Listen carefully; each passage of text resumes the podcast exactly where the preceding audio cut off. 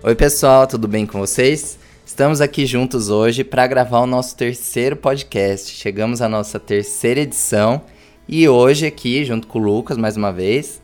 Isso, já estamos aqui na terceira edição do podcast. Estamos gravando já faz um mês e meio, né? A cada 15 dias. Então, hoje a gente vai gravar mais uma edição. Hoje vão ter algumas diferenças, né? A gente vai explicar para vocês é, as dinâmicas dos blocos. A gente vai fazer uma coisa um pouco mais sucinta, mas a gente já vai explicar isso para vocês.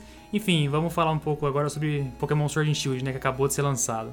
Sim, então hoje a gente começa o nosso podcast já com uma semana de Pokémon Sword Shield. 15 de novembro, lançamento mundial dos jogos da oitava geração. Então, assim, muita coisa mudou, muita coisa tá mudando na franquia. E hoje a gente vai comentar algumas coisas, assim, as nossas primeiras impressões dos jogos. O pessoal é, pediu pra gente nas redes sociais, o pessoal mandou mensagem, sugestão. Só que assim, né? Eu e o Lucas, a gente tá num momento meio tenso. Sim. Final de semestre da faculdade, eu da pós-graduação, tô terminando também. Então a gente tá num momento sofrido. E é. isso impediu a gente de jogar logo no lançamento. Eu sei que todo o pessoal que é mais influente na comunidade, todo o pessoal fez live, jogou, compartilhou, muita coisa. E a gente ainda tá. É, a gente tá numa época um pouco conturbada, né? O jogo, ele lançou dia 15 de novembro, bem na época de final de semestre. É, sinceramente, não tem a menor chance da gente conseguir jogar é, isso no lançamento, então a gente tá dando uma adiada. E mesmo assim, a gente resolveu vir aqui falar hoje sobre Sword and Shield baseado naquilo que a gente tá vendo pela internet, de acordo com as notícias que a gente tá vendo em vários sites influentes. Então, a gente ainda não jogou, mas a gente ainda assim vai dar nossa opinião baseada no que a gente tá vendo por aí. Tudo que tá, tá acontecendo muita coisa, a gente tá acompanhando de perto. Sim. A gente só não teve a experiência nossa De própria jogar, de jogar. Mas isso em breve vai mudar. Bom, então só recapitulando aqui. É, o podcast, né, como eu tinha dito nas outras vezes, ele já está disponível em diversas plataformas, né? Spotify, Google Podcasts, iTunes, Anchor, diversas outras plataformas. Caso você queira saber mais, é só entrar no site. Lá a gente sempre está postando é, todas as, as mídias, né, as plataformas que ele está disponível. E hoje a gente vai falar sobre dois blocos, né? Normalmente a gente fala sobre três blocos, mas hoje a gente vai falar sobre dois, né? É, mais especificamente sobre duas áreas muito importantes da franquia, né? O bloco 1, então, vai ser sobre nossas primeiras impressões dos jogos. De novo, a gente não jogou, mas a gente vai falar baseado naquilo que a gente está vendo pela internet. A gente vai falar um pouco sobre os números de vendas, sobre o jogo em si, sobre, de novo, né, o corte na Dex. Então a gente vai falar um pouco sobre isso. E na segunda parte a gente vai falar sobre o anime, né? Já saiu o primeiro episódio, nós já temos então o início da era do anime de Sword and Shield. Então a gente vai falar um pouco sobre isso também, né? Sobre a história do Pikachu, é, os novos personagens, né? Etc. E também hoje, né? Como eu tinha dito no último podcast, é, vai ser a introdução das perguntas pelo Instagram, né? Durante essa semana eu coloquei um stories lá perguntando para vocês, pedindo para vocês fazerem perguntas sugestões para o nosso podcast. E a gente separou aqui três perguntas relacionadas aos jogos e ao anime é, para poder ser respondidas aqui. Então é basicamente essa nossa nosso caminho que a gente vai seguir hoje no podcast. Vamos começar então o bloco 1, né? As primeiras impressões dos jogos. Então, assim, a gente é, gostaria de começar falando das vendas, do impacto de Pokémon Sword Shield no mercado, nas vendas do Nintendo Switch, o que, que aconteceu. Bom, hoje, né, dia 21 de novembro, que a gente está gravando, saiu os primeiros números das vendas iniciais. A Pokémon Company foi quem informou esses números. E a gente teve impressionantes 6 milhões de cópias vendidas mundialmente em 7 dias. Cara, é. Pokémon, toda vez que lança, né? Todo ano que lança a gente já sabe que vai ser um sucesso. É, os números sempre são impressionantes. É, mas esse ano eu acho que ele é um pouquinho especial porque algumas pessoas acreditavam que o número de vendas fosse impactado por conta de toda a polêmica que o jogo tava, né? Tudo, a polêmica que tava em volta do jogo. Mas parece que isso não foi tão impactante assim, né? Que o jogo ia ser boicotado, que o jogo ia flopar, que não ia vender, enfim, que os haters iam se unir Sim. e derrubar a Game Freak, mas não foi isso que aconteceu. Sim. Então, assim, a gente tem que entender o que são esses 6 milhões de cópias vendidas, é, comparando com outros números que a gente tem também. Então, assim, esse jogo ele se tornou o mais vendido rapidamente do Nintendo Switch na primeira semana. Foi, tipo, disparado. Até então, o jogo que tinha esse primeiro lugar era o Super Smash Bros. Ultimate, que foi lançado no final do ano passado e que também fez um maior estrondo. Mas, assim, em todo, em todo em toda a época de desenvolvimento do Super Smash Bros., ele sempre foi avaliado muito positivamente. Não teve essa onda, sim, assim, sim. De, de haters. Não teve um, algo que parecia que ia atrapalhar, Tudo né? do Smash Bros. indicava que ia ser um sucesso estrondoso. E ele atingiu na primeira semana 5 milhões de cópias vendidas. 5 milhões, que já era um número enorme. Então, assim, Pokémon Sword Shield veio e vendeu um milhão a mais. Sim, foram 5 milhões né, de Smash Bros. Mas comparando com outros jogos da própria franquia, por exemplo, XY chegou a vender 4 milhões, então 2 milhões a menos. Em uma semana. Que, isso, em uma semana. Então 2 milhões a menos que Sword and Shield. É, o Sun Moon, 7.2 milhões no primeiro mês.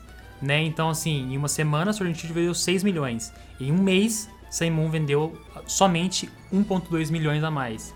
É, o que acontece? Sun Moon, ele... Na época, ele foi muito é, influenciado por, por, porque na época tava lançando Pokémon GO junto.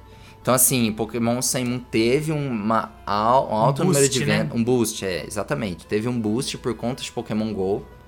Só que a gente. Porque eu acho que isso foi no primeiro final de semana do lançamento dos jogos. Primeiro final de semana, aqueles três dias. Mas aí agora Pokémon Sword Shield já ultrapassou bem mais. E assim, uma coisa importante de considerar é que esses 6 milhões são vendas físicas e digitais, digitais combinadas. Códigos, né? Então assim, Sim. é tudo, a gente está falando do todo. Bom, o que a gente tem mais próximo de comparação é Let's Go. Pokémon Sim. Let's Go Pikachu e Eevee foi lançado passado. no ano passado, nessa mesma semana de novembro. E a gente tem um número de 3 milhões de cópias vendidas. Então o Sword Shield é o dobro de vendas. E outra coisa que a gente tem que considerar também. Outra coisa que a gente tem que considerar também é que XY e Sun Moon eles estavam na base do 3DS que já estava bem mais consolidado em número de consoles Sim, no isso mundo. é muito importante. Então, assim, se você for comparar a quantidade de Nintendo 3DS vendidos mundialmente e Nintendo Switch, o 3DS é, é, muito maior. É muito discrepante, né? O 3DS ele é um dos consoles mais vendidos da história. Eu não sei ao certo qual é. O maior, né? O mais vendido é o PlayStation 2, né? Uhum. Mas o 3DS, eu não sei ao certo o número agora, mas ele é muito. Ele vendeu muito. Então, assim, a base de consoles que o XY e o Sun tinha na época era muito maior. Comparativamente, o Switch, com um número muito menor de consoles vendidos, conseguiu um número muito impressionante de vendas de Sword and Shield, né? Aquilo. Então, assim, proporcionalmente, Sword and Shield se demonstrou um enorme sucesso, de novo, né? Pokémon, né? Quero dizer. A franquia, sim, mais uma sim. vez, né? De novo. Só no Japão, né? Que é onde, é o, onde a franquia tem mais espaço ainda, foram 2 milhões. Então, assim, a gente que acompanha normalmente os, as vendas semanais de jogos físicos no Japão, tem, é muito difícil um, um, um lançamento de um jogo ultrapassar 500 mil cópias. E aqui a gente teve 2 milhões. A gente viu, por exemplo, que bem próximo do lançamento, na Amazon, os, os 10 itens mais vendidos relacionados a jogos, tipo, 8 era de Pokémon Sword Shield. Entre é, Double Packs, acessórios, enfim. Tipo, Sim. Pokémon tava no dominando. No Reino Unido também, é uma notícia que a gente postou na PBN, que nos top 10 jogos mais... É, como é que era? Os top 10 jogos exclusivos, acho. Ele era exclusivo com maior, venda, maior número de vendas no Reino Unido. É, dentro do top 10 ele tinha três colocações, porque tinha o Sword, o Shield e o Dual Edition, né? Com uhum. o Sword Shield. Então, dos top 10, três eram Pokémon, né? No Reino Unido. Então, também, de novo, né? Números impressionantes. E pode ter certeza que esse número vai, esse número vai ficar em primeiro lugar ainda muitas semanas como número de vendas. Pode Sim, ter é, certeza. Esse, esse final de ano agora acho que não vai ter jogos tão é, fortes sendo lançados. Não, na minha cabeça agora né, tinha FIFA, que já foi lançado, o COD já foi lançado. O Luigi Mansion 3 o Luigi Mansion também 3, foi. E... Mas assim, não me vê nenhum outro jogo... Posso estar errado aqui, posso estar dando uma mancada gigantesca, mas eu não, vejo, não me vê nenhum outro jogo super importante grande na cabeça assim que possa bater de frente com ele nesse final de ano, assim, Natal, etc. Ah, Black. Friday, né? Pois é. E também a gente, a gente talvez tenha até um boost de vendas de Pokémon Let's Go, Pikachu Eevee. Por quê? Porque a gente viu que as formas Gigantamax do Pikachu e do Eevee são exclusivas para quem tem um save no Nintendo Switch desses jogos. Então pode ser que os jogadores mais aficionados que queiram ter essa coleção e que talvez não tenham jogado, comprem para ter essas formas exclusivas. Sim. Agora falando mais né, sobre os jogos em si, de novo, nós não jogamos, mas estamos observando, né, é, observando tudo que está acontecendo aí pela internet. Agora então falando sobre os jogos em si, é... primeiro, né, o que, que as pessoas mais gostaram dentro de Sword and Shield? Bom, o que a gente tem visto nas redes sociais, em todos os lugares, o que tem mais atraído a atenção das pessoas é a Wild Area e né, a realização das Max Raid Battles. É algo totalmente inovador dentro da franquia principal, né? A gente teve essa mecânica que surgiu em Pokémon GO, agora ela foi trazida para dentro dos jogos e traz a possibilidade de você se unir, reunir com seus amigos que você tem lá, compartilhar os códigos e batalhar com o pessoal, todo mundo junto. E isso assim, o que eu tenho visto, as pessoas têm gastado horas nisso. As pessoas até deixaram a história de jogo de lado ou estão tendo assim uma certa dificuldade de avançar porque a todo momento, ah, deixa eu me juntar aqui com meus amigos fazer uma raid. E o que me parece que é muito recompensador, né? Do que eu vi pela internet assim, parece que dá muitos itens. Né? Então isso também é um fator que tá fazendo o pessoal ficar muito tempo nisso, né? É, fora que tem uma, um leque de pokémons gigantes nessas Max Raid Battles. Sim. São muitos pokémons que dá para conseguir. É, elas estão espalhadas por uma área vastíssima, onde você tem outros pokémon que você pode encontrar selvagem. E essas raids, elas trazem pokémons com IVs altos ou com Egg Moves. Então, assim, são pokémons interessantes pensando no competitivo. Então já é algo a se, a se pensar. E mesmo que você não esteja com seus amigos, tem os NPCs que são gerados automaticamente que podem jogar com você. Então, assim, a todo momento que você quiser fazer uma rede que estiver ativa no jogo, você vai poder fazer. E as Gigantamax? Então, algumas redes especiais, né, que são as Gigantamax, a gente viu inclusive que vão ter eventos que vão ser associados a essas formas de Gigantamax. Então, o que, que a gente viu? Que nesse, momento, nesse final de ano até janeiro, então vai ter mais, mais Butterfree Gigantamax, que você vai poder encontrar com mais frequência. Então isso eu acho que vai ser alterado ao longo do tempo, sabe? Alguns momentos, tipo no Pokémon GO, que vai alterando. Sim, sim. Então é provável que isso aconteça. E outra, quando você derrota o Pokémon, não é certeza que você vai capturar ele. Então você escolhe a Pokébola, e joga. Eu vi o pessoal que tá tentando conseguir essa Gigantamax que já foi e tentou, e tentou, e tentou, e não tá conseguindo capturar. E aí você não consegue, tipo, você vai tentar até Instiga você conseguir. a galera fica tentando até conseguir, né? Isso no próprio Pokémon GO existe, né? Se você não pega o Pokémon na rede de primeira, você vai fazer inúmeras redes até conseguir pegar o bicho. É, né? é que no Pokémon GO, se você tem os seus macetes ali de arremessar Pokébola, é, os itens... É, tem as manhas. Né? Assim, hoje eu sinto que dificilmente você vai perder um Pokémon. Só se ele for, tipo, muito, muito, muito, muito difícil. Mas sim, você tendo aquela quantidade de bolas, tipo, 18 bolas e os macetes, você consegue. Agora, pelo que eu vi ali não é tão fácil. Assim, ah, joguei, derrotei baixa, assim. e capturei. Não, não é isso que tá acontecendo. Sim. É, bom, eu acho que é isso, assim. Eu vi que o pessoal, assim, ó, deixou um pouco a história de lado. Falou assim, olha, ó, em outros jogos eu pegava e queria completar até terminar a história. Então ali suas é, 20 horas de jogo, 25 horas de jogo, concluía. Tem gente que tá em 10, 15 horas de jogo, que nem fez os ginásios ainda. Sim. Ou que quando vai no ginásio, o Pokémon do, do, o nível do Pokémon já tá bem alto, porque ficou já treinando ficou na, na Wild né? Area e tipo, deixou a historinha lá. E aí quando voltou. E isso foi dito, isso na verdade, durante o desenvolvimento, isso sempre foi falado. Porque os, o, tanto o Massuda quanto o Omori, eles diziam, olha, o fator replay de Pokémon Sword vai ser menor. A nossa intenção é que seja menor. Porque a gente espera que as pessoas vão ficar entretidas na Wild Area. Até surgiu aquela época, ah, é o dobro do mapa de Breath of the Breath Wild. Of the Wild sim. E que as pessoas vão ficar entretidas nisso e não vai ter aquela intenção de falar assim, não, eu vou apagar meu save e começar outro. Então isso é algo bem legal. Sim. Uma coisa que eu fiquei sabendo ontem, ontem ou hoje, que eu descobri, que se você aperta o botão de mais e menos no controle do Switch, tem como você bloquear as pessoas com quem você está fazendo a raid para que nas próximas você não entre com elas. Não sei se você não gosta. Porque assim, né? Nas raids, nas Max Raid Battles, uma pessoa só pode usar a forma Dynamax sim, sim. ou Gigantamax. Então, assim, as, não sei se gerar alguma, algum desentendimento, ou você perceber que não foi tão justo, ou você não, simplesmente não gostar, tem como você bloquear essas pessoas. Mas, assim, de forma geral, é o que tem mais atraído.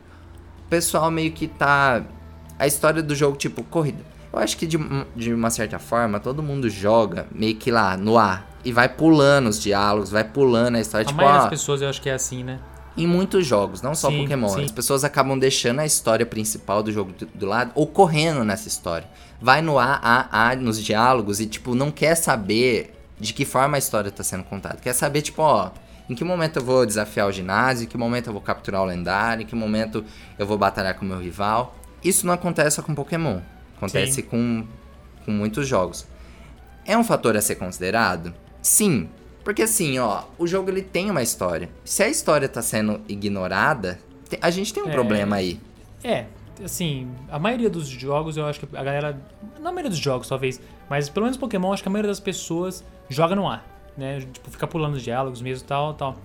Talvez a Wide Area seja um, um fator que impacte isso de alguma forma, né? Não sei como isso vai acontecer, se tá acontecendo, não sei. É, tipo, é, é uma forma de entretenimento que independe do jogo.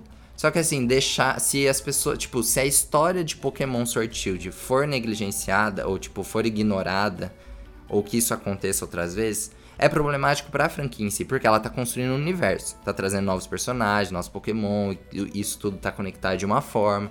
Se isso passa a ser ignorado, meio que perde o sentido, assim, foca só no competitivo, foca só na wide area. Então assim, a gente aproveitem a história, essa é a mensagem. É, é, o resumo da ópera aqui. Aproveitem a história, né? Parece ser um jogo interessante, no mínimo. É, bom, outro ponto que ainda está sendo discutido, o corte da Dex. Bom, então, Pokémon Sword Shield foi lançado, a gente descobriu que sim, era só 400 Pokémon. Quer fazer? Assim, é, é, que quando você falou 400 Pokémon, né, eu lembrei. É, é muito pouco. É muito pouco. É muito pouco, cara. Assim, embora é, algumas pessoas falem, ah, não, não interessa, né? Eu vi muita gente falando assim, ah, muitas das pessoas que reclamaram nem chegam a pegar todos os Pokémons, e eu é, realmente acredito que seja verdade. Mas mesmo assim, cara, pra uma franquia que historicamente, há mais de 20 anos, já acumulou tantos tantas criaturas, eu não vou chamar assim, você lançar um jogo em 2019 com a capacidade técnica de hardware né, que o Switch apresenta, muito superior ao 3DS, e você lançar um jogo com menos da metade das criaturas já existentes, eu acho muita perda de oportunidade. Mu- muita perda de oportunidade, né? Então, é que se for 400 agora, eu lembrei, né? Eu Sim. tinha esquecido esse número, né? A gente viu é, pelos dados, né, pelo datamine, o que, que a gente descobriu? Que tem outras, outros 35 Pokémon que vão ser lançados em algum momento. Entre eles estão os iniciais de canto, que ficaram, né, Squirtle, Pois é, né? Bulbasaur. É, alguns outros iniciais, como os de Alola também. E lendários, da quinta geração, da sétima, enfim, são... E míticos, alguns míticos. Pode estar relacionado a eventos futuros, a gente não sabe como vai ser, como vai chegar esse Pokémon. A gente descobriu também que há outros dois míticos que tem espaço no jogo, mas que pela primeira vez não estão presentes no datamine, não estão nos dados em si, eles vão chegar em alguma atualização. Eu acho isso legal, porque a gente sempre Também. ficava sabendo, tipo, logo de cara qual era o mítico. Também ah, acho. Volcanion, enfim, Zeraora, tipo, ah, descobriu tudo. Dessa vez não, dessa vez vai ser realmente uma novidade desses dois que chegaram a dizer que era o Meteodyna na época dos vazamentos, Uhum. que tipo era o mítico que estava ligado ao fenômeno Dynamax. A gente vai ficar sabendo. Bom, então, assim, o que que eu tenho observado? Muitas pessoas não se incomodaram tanto, tipo, houve um descontentamento? Houve. Mas assim, o jogo entrega uma experiência inovadora, o jogo entrega uma experiência divertida. Os cenários, bom, a gente tem os problemas de Gráficos. do, da wide area, principalmente, que os gráficos estão defasados, assim, Sim. não poderiam ter sido bem melhores. Mas assim, vendo pelo lado dos jogadores que gostaram, eles dizem que o jogo tá muito bom, muito divertido e bonito, apesar dessas coisas que deveriam ser melhoradas. Então, eles não se sentiram tão impactados por esse corte. Eles dizem o seguinte, que, no- por exemplo, tanto na Wild Area com- quanto nos matinhos, há uma diversidade tão grande de Pokémon para você encontrar ali, para você poder capturar, que não dá essa sensação de que a Dex foi cortada. Entendeu? Tipo, ah, você vai no matinho em jogos anteriores, ah, você pode encontrar dois, três, quatro Pokémon ali. Agora parece que há uma infinidade. Teve gente falando que capturou 40 Pokémon antes do primeiro ginásio. Então, tipo, isso é, é, é bastante, é significativo. Eles tinham que compensar isso, né? É, foi- acho que foi a forma que, que eles contaram de, mesmo com menos Pokémon, fazer com que as pessoas conseguissem capturar mais, né? Sim. Não, não é à toa, né, que, que tem essa mudança. O que eu venho pensando em relação a isso, né? Eu penso assim: Sword Shield inaugurou uma nova geração no Switch. Que é um, um- assim, é o primeiro jogo da franquia. Se a gente desconsiderar o Let's Go, que foi remake, o, Swi- o Sword Shield é onde tipo a Game Freak tá fazendo a primeira investida dela, de uma construção totalmente nova. Se a gente pensar como foi no 3DS, como foi no DS, a gente tem coisas, a gente pode fazer um paralelo no seguinte sentido. Se a gente for pensar, o primeiro lançamento do DS, Pokémon Diamante Pérola, e o último do DS, que foi é, Black and White, e depois Black 2 White 2, a gente tem jogos que, assim, se você pegar, eles são muito diferentes. O, o, o avanço em termos de jogo que Black and White trouxe, Black 2 e White 2 trouxe em relação ao primeiro, é absurdo. Tipo, é como se tivesse, assim, uma curva de aprendizagem dentro do console. Sim. No 3DS a gente teve XY e Sun Moon. Ultra Sun e Ultra, Ultramoon que também avançou muito. Então assim, o que, que a gente espera? Ah, essa é a entrega que a gente tem, não vai mudar. Só que eu acho assim, se, se a gente for pensar que eu acredito que não vai continuar, que as melhorias elas vão ser feitas ao longo do tempo. A gente sabe que a franquia Pokémon trabalha com lançamentos hoje anuais e a gente sabe a pressão que isso tem para desenvolvimento da equipe, enfim. Você pode É, colocar quantas pessoas é for para desenvolver esse jogo, mas tem uma pressão de uma pressão comercial. É, é isso, é isso aí, é uma pressão comercial. As franquias que são anuais, né? Normalmente franquias que são anuais, sei lá, se a gente pegar franquias, é, igual eu falei no começo, né? FIFA, COD, Assassin's Creed foi anual há muito tempo, hoje eu não sei mais como é que tá. Eu sei que teve um ano que ficou sem depois de uma polêmica. É, existe uma pressão comercial muito grande. né? Então, às vezes, você percebe uma diminuição na qualidade do jogo só porque ele tem que ser lançado anualmente. Né? E o caso de Pokémon, o Sword and Shield parece que foi o caso com essa, com essa questão do corte na Dex. Então, embora o jogo ainda tenha muito conteúdo, o corte na Dex eu acho que é um reflexo disso. Sim. Então, porque, por exemplo, na em uma das entrevistas foi dito: ah, a gente começa a desenvolver Sword Shield em 2016. Tá, o que tá acontecendo em 2016? Tá chegando Pokémon Sun e Moon, só que já tá sendo desenvolvido Ultra Sun e Ultra Moon. Tá sendo desenvolvido Pokémon Let's Go. Então, quantos projetos estão acontecendo ao mesmo tempo? A Game Freak lançando outros jogos, como o Town, que foi super mal recebido. Então, assim, imagina, é uma equipe que tá trabalhando em várias. Ah, você divide as equipes, É muito tudo mais. Só que é, né? tipo, muitas coisas. A gente espera que seja lançado, né, o remake de, Tomara. de Diamante Pérola. Tomara. Não sabemos se já vai chegar o ano que vem, né? Nesse ritmo, é muito capaz que é a gente muito provável que chegue. chegue né? em março, Muito abril já tenha um novo anúncio. Sim. Só que assim, a gente espera que há o quê? Uma melhoria. Que não seja no mesmo nível que o Sword Shield, seja além disso. E que eventualmente depois os outros jogos, continuação, seja ainda mais. Teve alguns indícios ali, o pessoal discutindo que Pokémon Sword Shield não vai ter continuação. Porque parece que ele dá a impressão que é um jogo completo. É, características que só tinha em, continua- em continuações, como os, os tutores, né, que ensinam novos movimentos, eles já estão presentes nessa versão. Então, assim, será que a gente vai ter uma continuação? Não sabemos. XY não sabemos De teve. forma nenhuma, né? XY não teve. X... É, não teve, né? Não teve um Z da vida, né? Pois é, e se sustentou. Sim. Então, assim, a gente vai ter que aguardar. Mas até o momento, assim, essa Dex, ela ainda tá. Esse corte ainda tá, tipo, impactando o pessoal, tipo, que queria mais. Ainda gera discussões, né? Eu acho que vai gerar por muito tempo. Principalmente porque a partir de agora, essa Dex sempre vai ser cortada. É. Não vai acrescentar, não vai somar. Talvez a gente minimize isso com o lançamento de Pokémon Home o ano que vem. Que é a ideia de você trazer todos os seus Pokémon pra cá, que você talvez tenha formas de interagir com ele, mini-jogos, enfim. Vai conectar muitas coisas da franquia, vai conectar Pokémon Sword Shield, vai conectar o 3DS que vai trazer pra cá, vai conectar Pokémon GO. Então assim, é pra ser um grande centro ali de receber esses Pokémon, todos esses Pokémon, e que eu acredito que eles vão desenvolver forma de interagir com eles. E outra, vai ser no celular, não vai ser no Switch, não vai ser no 3DS. Mais vai ser fácil, no né? aplicativo, Bem mais acessível, né? bem mais acessível para todo mundo. Então assim, a gente espera que esse home ele traga uma experiência nova, que vai ser, mas que agrade nesse sentido, dos Pokémon que ficaram de fora. Ah, mas eu gosto de, muito de jogar com meu Pokémon, que ele é meu parceiro, tá comigo há 10 anos. Bom, o home vai ser a casa dele. Bom, e uma outra coisa pra gente fechar nossos comentários é que a gente viu assim, a nova geração, novos Pokémon. Em torno de 90 novas espécies. É algo que já vem se consolidando desde a sexta geração, um menor, uma menor quantidade. Menor quantidade de Pokémon na Dex, sim, sim. A gente não ultrapassa mais essas 100 até porque desde a sexta geração a gente tem mecânicas novas que aumentam as formas.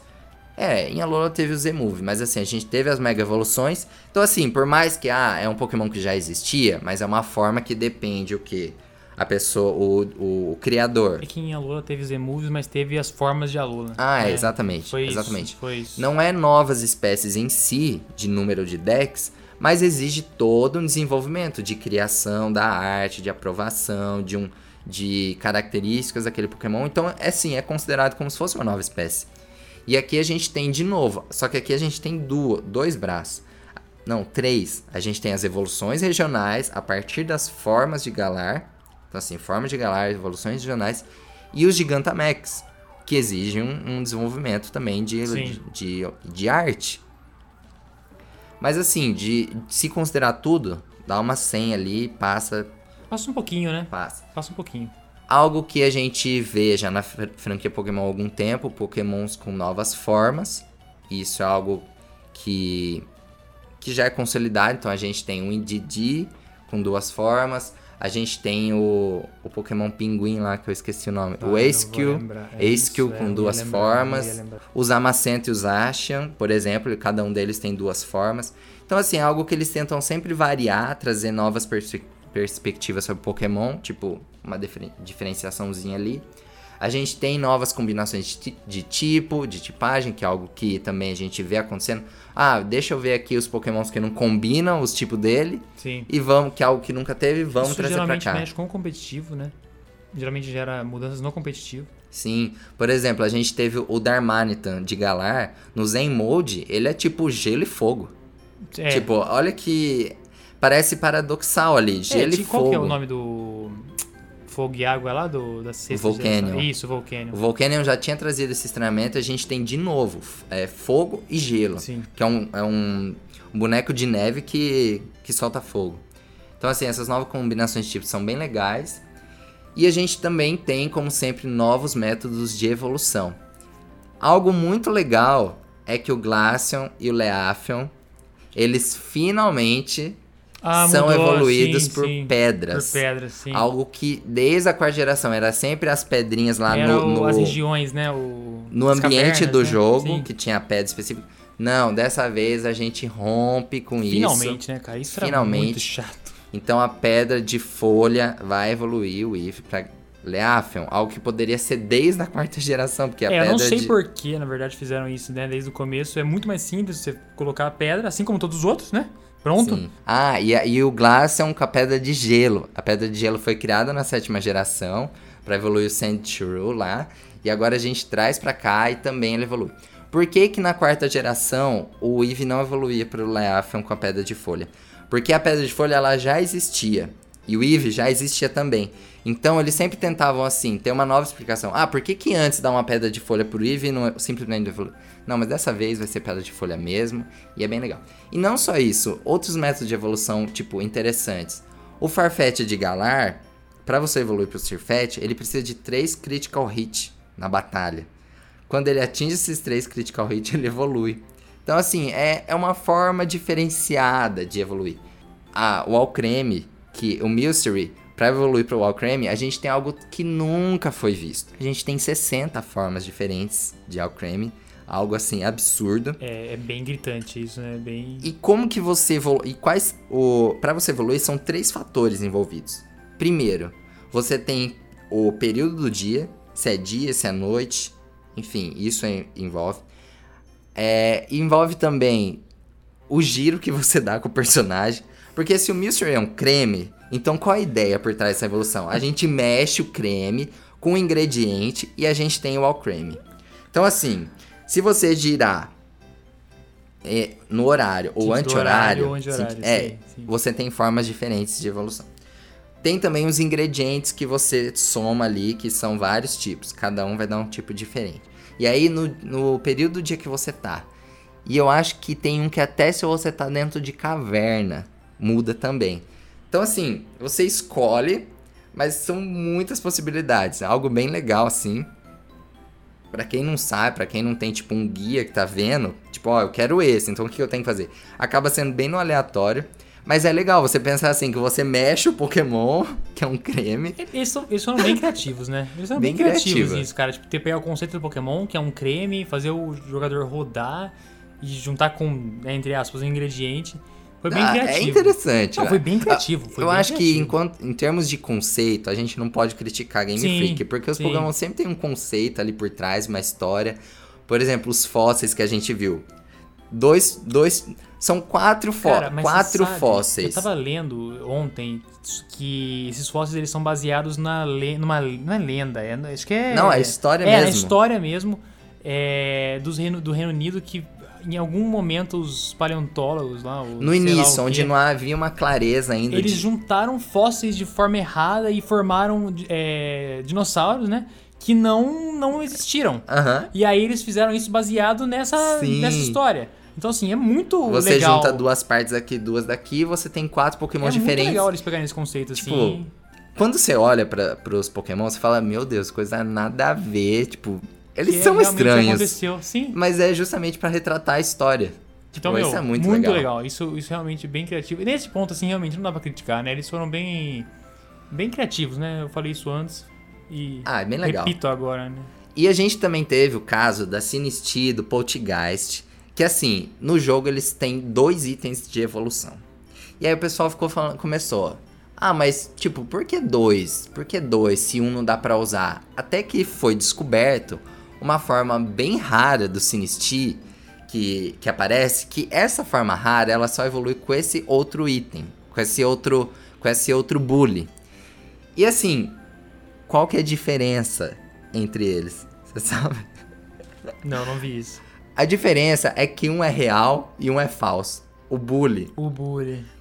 não dá pra ver muito facilmente, porque o desenho é o mesmo. Mas assim, embaixo da, do bully, um deles tem um selo. Tipo, um- a marca, entendeu? O selo da marca Sim. original. Sim. E o outro não tem. Então, tipo, a única coisa que diferencia essas duas formas é esse selo. Só que um é bem raro, que é o original, e a maioria dos que são encontrados São são, os falsos. os falsificados. De novo, é um tipo, olha que É legal. um belo conceito, de novo, muito criativo. E, e, de novo, instiga o pessoal a correr atrás de versões, entre as verdadeiras. Aham. né? Então, assim, é uma coisa que faz o pessoal ficar jogando várias vezes, né? Tipo, Durante você quer tempo. ter só o, o, falsia- É, o é, falsificado? não, falsificado. tipo, não, vou procurar aqui porque eu quero ter a versão original também. Sim. E além de tudo isso, pra aumentar, tipo, olha, se você quer colecionar 60 alcreme diferentes, se você quer colecionar dois poltergeist diferentes, a gente ainda tem duas novas formas de Pokémon Shine. Cara, isso é assim, é, eu postei essa notícia no site ontem.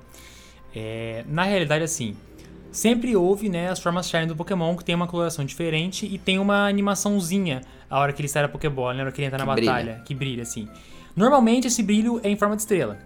É, mas foi descoberto que em Sword and Shield alguns Pokémon Shine tem uma anima- essa animaçãozinha em forma quadrada. É. né? E aí seria um novo tipo de Pokémon Shine, os com uma animação quadrada e outros com animação de estrela, sendo que as de animação quadrada, que são as novas, é, são mais raras. Então assim, teoricamente são dois tipos de Pokémon Shine. Pra não Né? confundir, a coloração Shine é a mesma, Sim. independente Sim. do método. Sim. O que muda é, é, tipo, a animação de entrada do Pokémon, que ele brilha. Bom, agora a gente vai começar a procurar de dois tipos. Então, mas exato, já é raro, né? Os Pokémon Shine só que já são raros, aliás. Mas assim, eu tava lendo também que, embora isso tenha sido descoberto, também pode não passar de um erro de programação. Né? Eles colocam isso no final, que pode ser um erro de programação gráfica do jogo, né? Assim, de qualquer forma, caso seja um erro de programação gráfica, eu acho que a Game Freak tinha que aproveitar É, e vai e manter. falar que são dois tipos de Pokémon Até Shine porque as diferentes. chances são diferentes, né? Então, exatamente, exatamente. Eu acho, sinceramente, que são dois tipos de Pokémon Shine mesmo, se for proposital. Até por, por conta dessa coisa de. De serem raridades diferentes. Uhum. Mas, caso seja um erro de programação, eu acho que eles tinham que aproveitar ali, dar um migué ali e falar, ó, é isso aí mesmo, são dois tipos diferentes. E aí entra na onda do pessoal, né? Até porque, pra, se eu não me engano, nas chains que você faz pra conseguir Pokémon Shine mais fácil, parece que essas proporções elas se invertem ou- elas se anulam. Sim, sim. Elas mudam. Então, tipo, o que é com quadrado não chega a ser tão raro. Eu não lembro agora como é, mas as reis têm uma raridade. Quando é encontro nos matos, né? Os contos selvagens normais é outra raridade. Então isso varia mesmo. É algo interessante no jogo, é a primeira vez que a gente tá vendo. Então, assim, bacana. Sim. E aí, então, agora a gente vai para as duas perguntas que a gente recebeu no Instagram relacionadas às primeiras impressões dos jogos. A primeira foi do Renan Zero. É RNAN0. Eu não sei como é que fala seu nome, amigo, mas é Renan Zero. A gente vai chamar assim, tá? E ele pergunta pra gente: vocês acham, né? Nós teremos novas formas de galar? E aí, Lucas, qual que é a sua opinião? Eu acho que sim. Você acha que sim? Eu acho que sim. E como que isso vai chegar? Não faço ideia. Mas eu acho que sim, cara. Talvez eles possam usar o Pokémon GO de novo, igual foi com o Meltan. Soltar lá antes e depois colocar no jogo.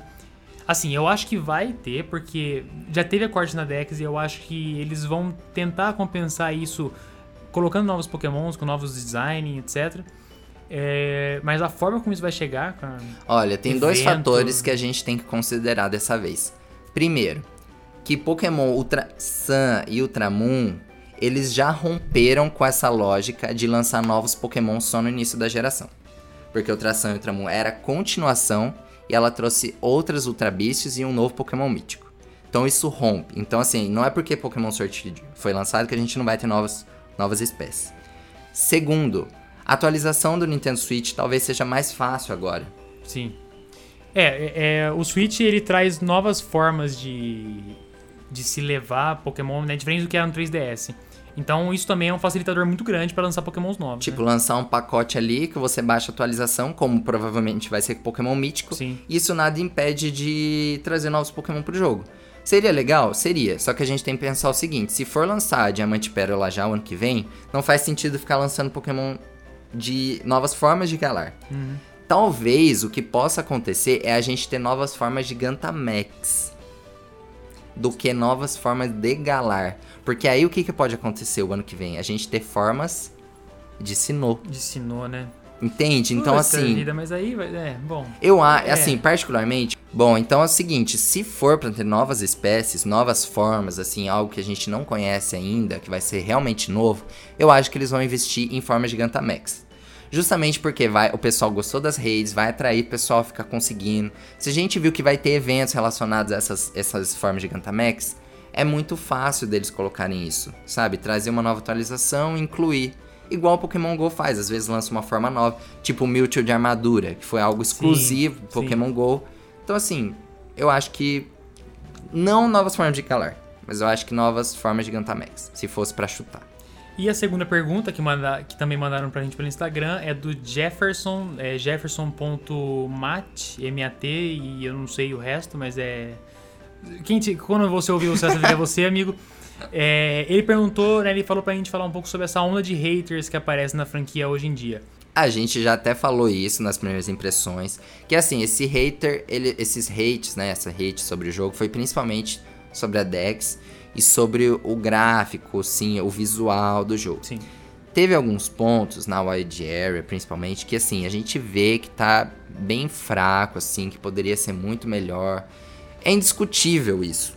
É indiscutível. Dava pra ter 500 Pokémon? Dava pra ter 600 Pokémon? Dá pra ter mil Pokémon? Então, assim. Mas eu acho que não é esse o caminho. De ficar jogando rage nas redes sociais, de ficar xingando, de ficar sendo desrespeitoso. A gente viu muita gente brigando por isso. Eu não gosto desse caminho. É, Vocês nunca vão me ver lá na PBN ou Lucas, a gente fazendo publicação, incitando ódio sobre jogos, falando que tá mal feito, que tem que melhorar, enfim. A gente pode. A gente critica, né? Critica, igual Sim. que eu, eu, por exemplo, achei 400 Pokémon um número extremamente baixo, e isso eu critico, mas jamais com ódio. É, né? é, é isso que ele quis dizer, né? Então é algo que, assim, ó, eu acho que o pessoal tem que se acalmar, enfim, fazer críticas mais con- construtivas. Até o Cérebro, o Joey lá, escreveu uma carta dizendo sobre isso, que, olha, apesar de todos os haters, a gente tem um grande amor pela franquia e que a gente espera que sejam grandes jogos. E o pessoal caiu em cima dele, sabe? enfim, foi bem. Fala que tá passando pano, né? Essas é, coisas, essas assim. coisas que, tipo, ó, você não pode falar. Se você critica, muito que bem. Se você fala bem, você tá passando pano. Então, é complicado. Mas, enfim. Mas isso sempre existiu também, né? Ah, sempre existiu e sempre vai existir. Sim, sim. Teve gente que não gostou do Mega Evolução, teve gente que detestou o Z-Move. Z-Move. Agora tiraram Z-Move, de- por que não tirou o Z-Move? É. Forma de alô, Alô, lá é péssimo, agora é forma de galar. Sim. Isso é normal, né? Isso sempre vai ter em qualquer tipo de jogo, é só sempre a gente manter o respeito, né? É, exatamente. E aí, agora o nosso segundo bloco, mais rapidinho assim, em relação ao primeiro, que são as primeiras impressões do anime. A gente teve o primeiro episódio na última semana, que contou a história do Pikachu. Então, assim, a gente descobre que o Pikachu, ele não começa como Pikachu, né? Tem o Pichuzinho lá, É, bonitinho. Desde o começo, né, eles já tinham mostrado que essa, esse ia ser o plot do, do episódio. Então, basicamente, eles contaram a história do Pikachu. Finalmente foi contada a origem. Assim, é é isso que eu ia falar, né? Foi contado, mas não foi contado, né? Até aquilo que a gente tava falando Sim, essa sim. semana, né? Assim, eles contaram a origem do Pichu, né? Que é a história do, do Kangaskhan, que ele entrou na, na, no meio do, dos bandos, né? De Kangaskhan. E aí ele meio que se é, adaptou à vida deles, tal, tal, tal.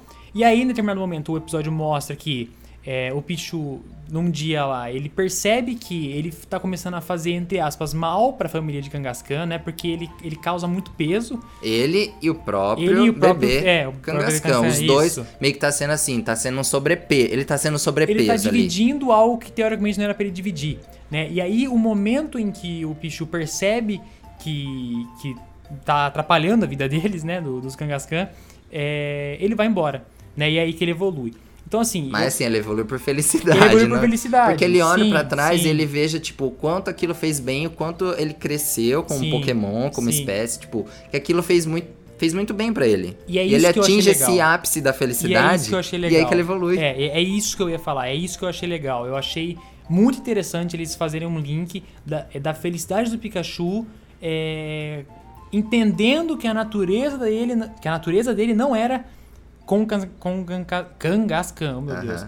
Então, assim, eu achei isso sensacional. E por que eu falei que também não foi contado? Porque depois que o, o Pichu evolui, né, pra Pikachu, não, mostra, né, como ele foi parar pro. como ele foi até o, o laboratório do professor Carvalho. A gente tem dois momentos incompletos. O primeiro é quando o Pichu realmente aparece. A gente não sabe de onde aquele Pichu veio. Por exemplo, ah, poderia ter explorado ele nascendo ovo, da mãe dele, enfim, tipo, da família dele, de Pichu. Ele aparece do nada e, tipo, começa a história dali. E no final, aparece ele correndo, depois, pá, já mostra o Ash conhecendo ele. Como o professor Carvalho conseguiu ele? Como ele foi capturado? Por que, que ele não gosta de ficar na Pokébola? É, Esse que é um era um- grande é, motivo é. que quando falou a história do Pikachu, que ah, a gente vai descobrir por que, que ele não gosta de ficar. Não fica muito claro nessa história que foi contada no episódio. Isso não fica claro. Mas assim, outro ponto, outra conexão que esse episódio faz, ele conecta a história do Pichu com os novos personagens. Kugou e. Kakoharu. Por quê? Quando que eles se tocam? O professor Carvalho tá fazendo um acampamento lá de verão. Então o Ash perdeu esse acampamento, ele ia participar, mas ele não chega Perdeu a o tempo. horário. O pessoal vai sem ele. O Gol até zoa ele. Sim. Fala pro treinador meio lerdo. E o Gol ele aparece meio pomposo, assim, porque ele conhece tudo sobre os Pokémon, sai falando, evolução, enfim, tudo que o professor Car- Carvalho tinha que contar pras crianças, ele sai contando tudo. Sim. Ele meio que se acha um pouquinho ali por ser Mostrou uma personalidade bem. Assim, é. Qual que é a palavra? É. egoísta. Nariz empinado, é. Eu não sei agora qual é a palavra. É, mas é nariz empinado que eu quero dizer. E num determinado momento ele, ele. Orgulhoso. Isso, Orgulhoso, é lembrei. orgulhoso. orgulhoso. E em determinado momento ele encontra o Mil ali na floresta. E ele, tipo, começa a ir atrás do Mil, atrás do Mil, o Mil assumindo outras formas. E até que chega o ponto que conecta as duas histórias, que o Mil salva o bebê Kangaskhan. Então ali a gente tem um contexto de Pichu, Kangaskhan e os dois personagens crianças. Sim. E depois o professor Carvalho aparece. Então ali cria um ponto de contato ali na história. Tipo, não é algo que acontece totalmente separado. Acontece ali na floresta de Viridian, provavelmente, ou ali nos arredores de Pallet. Não, floresta de Viridian é mais pra frente. Ali mesmo na, na- aos arredores de Pallet. E essas histórias se conectam. O Ash até então ele tá à parte. Ele perde isso, ele não faz parte desse contexto. Sim. Ele ficou bem à margem do Que episódio, imagina se né? ele tivesse conhecido. Mas assim, outro ponto que, sei lá, eu acho que gera uma contradição nesse episódio é o seguinte: a gente tá falando de canto, a gente tá falando de uma história que tá acontecendo antes do começo do anime. Até então a gente tem 150 Pokémon. A gente não tem Pichu. Então você vê no cenário que mostra só Pokémon de canto. Uhum. Todos Pokémon de canto.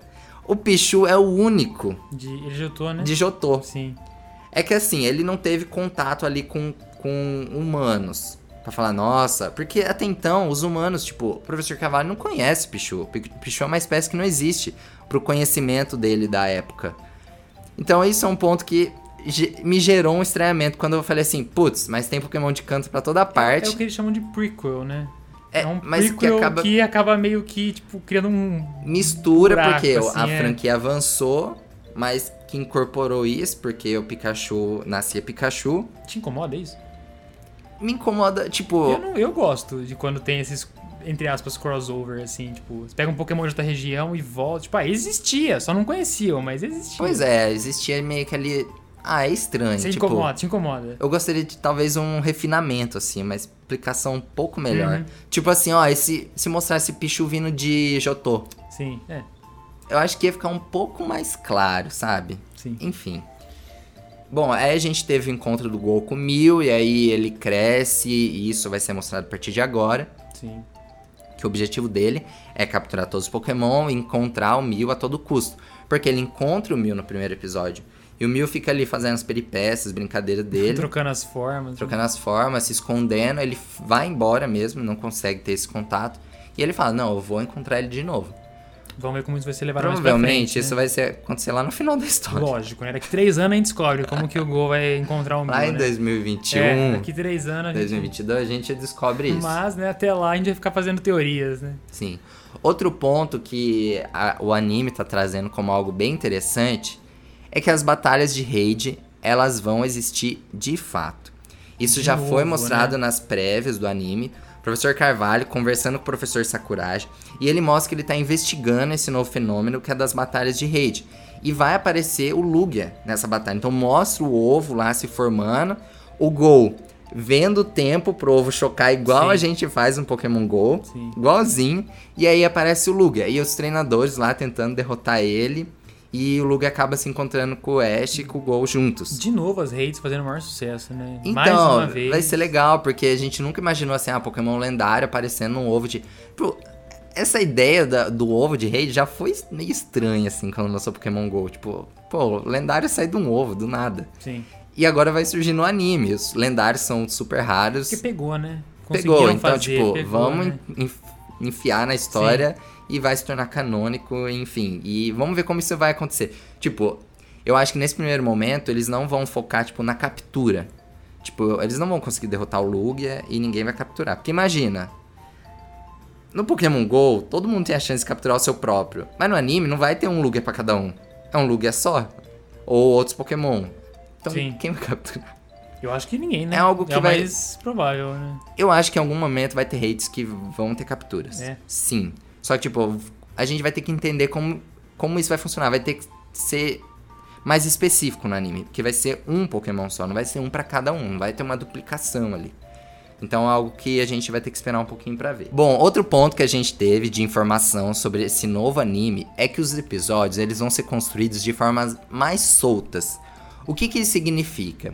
Que assim, ó, foi observado lá no Japão que algumas crianças elas não acompanham mais essa história, tipo, ó, um episódio que se soma ao outro e que constrói uma história consistente.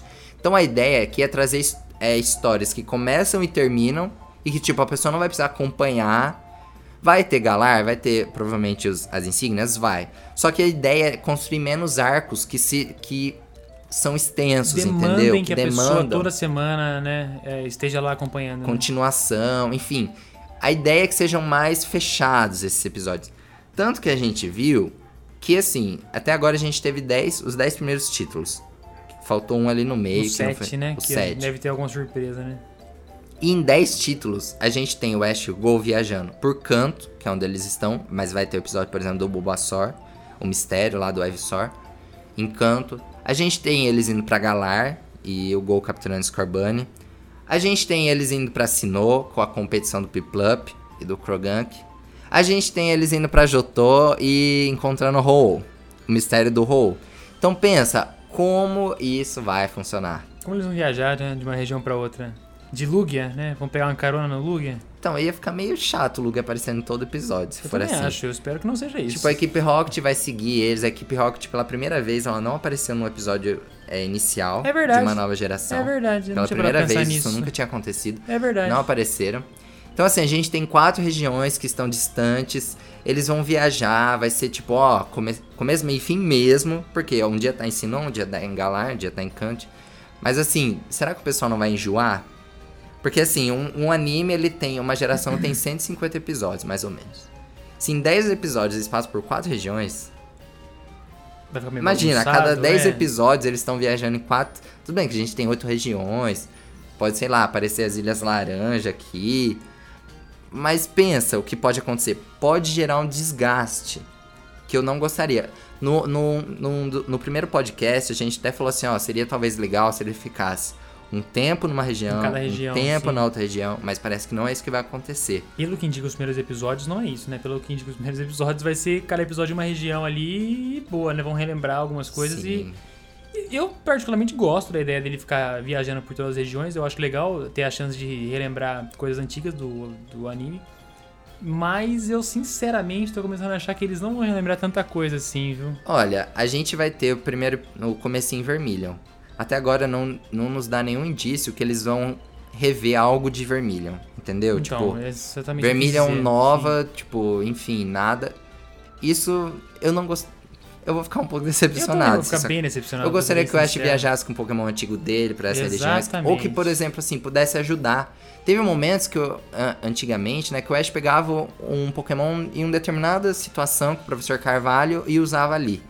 Então, assim, seria legal, olha, eu tô ensinou, ah, eu tenho, então, tipo, ó, eu tenho um Pokémon que pode me ajudar nesse momento. Exatamente. Ah, pega lá o Gible e vamos ao Gible aqui Maldito Gible que não evoluiu. que né? pode evoluir. Ah, quando ele for pra Lola, por favor, se ele não reencontrar o Kukui, professor Nogueira, e os Pokémon dele que ficou lá, vai ser muito estranho, sabe? Então, por favor, que tenha essa mistura, eu acho que é saudável, eu acho que todo mundo ia gostar, ia ser Então, super Eu acho positivo. que esse é um negócio super positivo, todo mundo quer ver, e eu tô achando que eles não vão fazer. Ó, a gente viu lançamento de Pokémon Masters. Por mais que flopou, mas assim, a ideia é, vamos relembrar os treinadores importantes da franquia. Esse ano a gente teve várias coleções focadas nos treinadores. Então assim, a gente tem um movimento da franquia exaltando os treinadores, os personagens que são conhecidos ao longo da história. Por que desperdiçar essa chance agora? É, tomara que eles te Tipo ouçam, cara. Tomara que eles te ouçam, porque eu realmente queria muito isso também. Concordo 100%. Então, vamos torcer. Por enquanto é só na torcida, a gente vai ter que esperar mais alguns episódios pra entender qual é a lógica desse anime. Sim. Mas É, por tá muito enquanto, introdutório ainda, né? Tá É. cedo. Só uma última coisa, né? Antes, só falar rapidamente. É... E a animação? Os traços. Ah, eu gostei. Os traços. Eu Ah, adorei os traços, cara. eu acho que vai fluir super bem. Eu acho que, diferente de Sun Moon, que houve uma recepção totalmente negativa, assim. Sim. E no primeiro episódio, justamente, teve um estranhamento total. Dessa vez, eu acho que foi o oposto. Eu adorei. Eu acho que. Eu já falei isso em outras oportunidades. Eu não sou um fã de, da- do, anime de Saimon, dos traços de Saimon. Mas eu assisti esse primeiro episódio e, cara, eu gostei. A gente tem Eu uma certa mesmo, semelhança, mas assim, é muito mais fluido, Não, os assim, traços. o, o Ash, ele parece uma criança. Ele novamente, né, diferente de XY, por exemplo, ele de novo parece uma criança, tem muito cara de criança.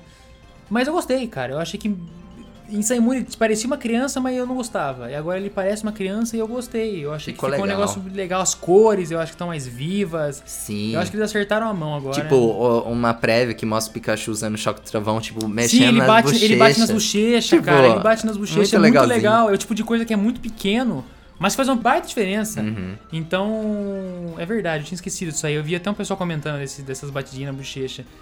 Então, assim, eu, eu gostei. do- É, a gente espera que não seja assim, uma melhoria no- nos traços só pros primeiros episódios. Porque Ah, como é. o prime é, tá começando, normalmente tende a ser mais bonito pra chamar mais atenção. E depois você sabe que em alguns momentos dá uma queda, enfim, mas a gente espera que fique bem legal. Bom, e pra gente finalizar, né, a pergunta de novo do Jefferson, que ele mandou Sim, o duas Jefferson mandou duas perguntas interessantes hoje, por isso eu peguei duas perguntas suas, Jefferson. E é qual temporada do anime a gente menos gosta? É, a gente conversou sobre isso antes do podcast e a gente entrou num consenso. Sinceramente, não foi nenhuma discussão, né? Foi um. A hora que a gente se olhou e falou, é, essa é a pior. E aí a gente. O... A resposta que a gente tem pra dar sobre a temporada que a gente menos gosta é, com certeza, toda a região de Unova, né? Toda a- o anime da região de Unova, por uma série de fatores. É, eu acho que foi muito mal aproveitado, assim, foi muito infantilizado. A gente tem momentos que a história corre demais. O Ash ganhando três insígnias em 20 episódios, depois pro quarto, pra quarta insígnia demora 25 episódios. Não, a história não é conectada, os personagens não cativam, a a Iris e o Silent. liga. É, o Silent, ele é um personagem muito desinteressante. Toda vez que é aquele tasting time lá, que ele vai avaliar, meu Deus, é irritante. É, eu não gosto das animações dos golpes É, nessa, falar nas batalhas. Todos os golpes são A padronizados. animação do golpe e eu- uma coisa que me irrita, não sei porquê, é aquela luz branca das Pokébola. A hora que vai sa- sair as Pokébola, eu não sei porquê eles Nossa, inventaram de colocar. disso. É uma luz branca azulada, assim, com, Ah, parece uma sim, gosminha. sim, sim. Eu não gosto daquilo, cara. Eu acho muito feio. É uma coisa besta, também me incomoda. O que eu gosto de Black and White, eu gosto das cores. Os episódios eles são muito vivos, assim. Tipo, eu gosto do desenho. Só que eu não gostei os, os spin-offs chatos. Enfim, ah, enfim. Mas assim, o que eu acho A que. liga, você não falou da liga, amigo. Fala da liga. Então, amigo. a liga a gente já até comentou, né? O Ash perdendo lá. Com o time de Joshua, de um time de. Snipe. Eu não gosto quando não acontece essa. O Ash capturou mais Pokémon, evoluiu mais Pokémon, mas assim, os principais ali, o Snipe, o Shout, que tava sempre com ele, não os que ficava trocando, tipo o Boldor, Sim. é, o Crocodile, tipo, o Crocodile é o Pokémon favorito de todos. Então eu fiquei muito feliz que o Ash tinha um deles. Tipo, muito legal. Só que me entristece muito ver um Ushawute na liga, tipo, batendo no Hydreigon. Parece muito discrepante. Então isso é muito chato. Mas assim, o que eu acho que destoou demais foi o depois da liga. Porque depois da liga a gente ainda teve as Ilhas de Colore. Então assim, teve um monte de episódio entre o Nove Canto, eles voltando, naquelas ilhas que não acontecia nada. Foi tipo 15, 20 episódios só de filler. Só de filler, não acontecia nada. Era muito chato. Porque assim, tinha terminado a história de Unova, eles podiam ter feito uma batalha da fronteira de Sinnoh.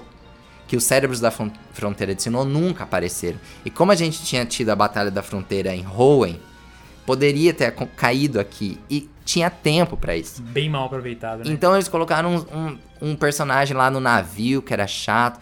Apareceu o N ali, apareceu o Team Plasma, só que olha, pra mim ficou muito ruim. Sim. Eu não tinha. Eu, eu- porque assim, toda semana eu assisto episódio. Foi um momento que eu não tinha vontade de assistir. Porque não acrescentava em nada. O Oshawott quase foi embora lá, que teve uma competiçãozinha. Antes tivesse ido? Não sei. Mas eu não gostava do alívio cômico que ele gerava. Eu não, não achava que ele é era. por exemplo, do. Qual que é o do, do Saimu agora? O passarinho lá, meu Deus do céu, esqueci. esqueci. O Rowlet. Rowlet, isso. Tipo, ele é alívio cômico. A Rowlet eu também tenho minhas eu coisas gosto do com ele, porque Eu gosto, eu gosto, eu gosto do Rowlet. aquela Everstone me incomoda Não, demais. aquela, lógico, qualquer Everstone me incomoda. Mas é, eu acho que como alívio cômico ele funcionava. Mas, gente, é que eu entendo assim, que um alívio... Ó, já tô até me exaltando aqui. Um alívio cômico, ele não precisa ser primeiro estágio.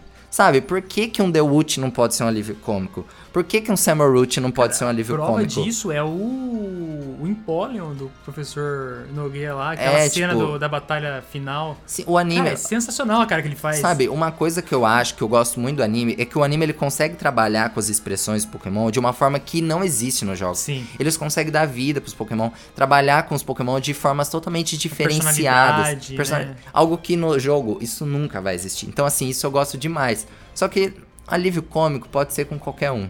Qualquer Pokémon pode ser alívio cômico. Não precisa ser só o estágio inicial, que é um Pokémon importante na equipe, que pode. É o símbolo Ah, da região, né? Tudo bem, ah, o, o anime Pokémon nunca foi de tipo, ó, eu preciso evoluir pra ser mais forte.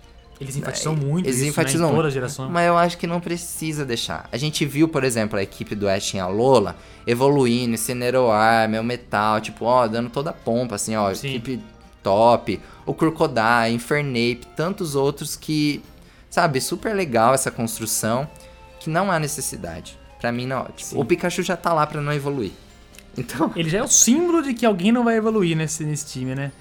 Enfim, mas. É... mas foi a 16 temporada, só pra deixar claro. A última, né? De, de Black and White. Isso, a 16 É, Adventures é porque a 9 pergunta que o, isso, é que o, a pergunta que o Jefferson fez foi qual temporada do anime, né? A temporada que a gente menos gosta é a 16 Mas Black and White, no geral, é a região no anime, né? Deixa De- muito a desejar. Deixa, é bom deixar isso claro, no anime, que a gente menos gosta. Então, tá aí, respondido. É... E a gente vai chegando ao fim. É, exatamente. A gente Da- vai acabar mais um podcast aqui. E algum, alguns avisos. ah, Bom, o que eu gostaria de enfatizar, né, que vocês podem sempre estar acompanhando a gente nas redes sociais, Pokémon Blast News, se você ainda caiu aqui de paraquedas, não conhece a gente. A gente tem um site, www.poke-blast-news.net, a gente posta notícias Pokémon basicamente todos os dias, tudo que acontece na franquia. É, a gente tá no Facebook, no Instagram, no Twitter. Segue a gente no Instagram, a gente tá quase alcançando a marca de 10 mil seguidores. Sim, estamos, falta, falta 200 seguidores, se não me engano. Aham, a gente tá então focado assim em atingir os 10 mil Antes de acabar o ano. antes de acabar acho que o vai ano. dar, acho que Não, vai dar. gente- Acho que 200 seguidores até o, final, até o dia 31 de dezembro, acho que é possível. Sim. Espero que vocês tenham gostado dessa edição. Vocês podem deixar comentários, enviar e-mail, mensagem pra gente nas redes sociais, a gente sempre vê. No próximo podcast, provavelmente a gente vai fazer uma nova pergunta lá nos stories, Sim. Per- é, pedindo sugestão, pergunta, enfim.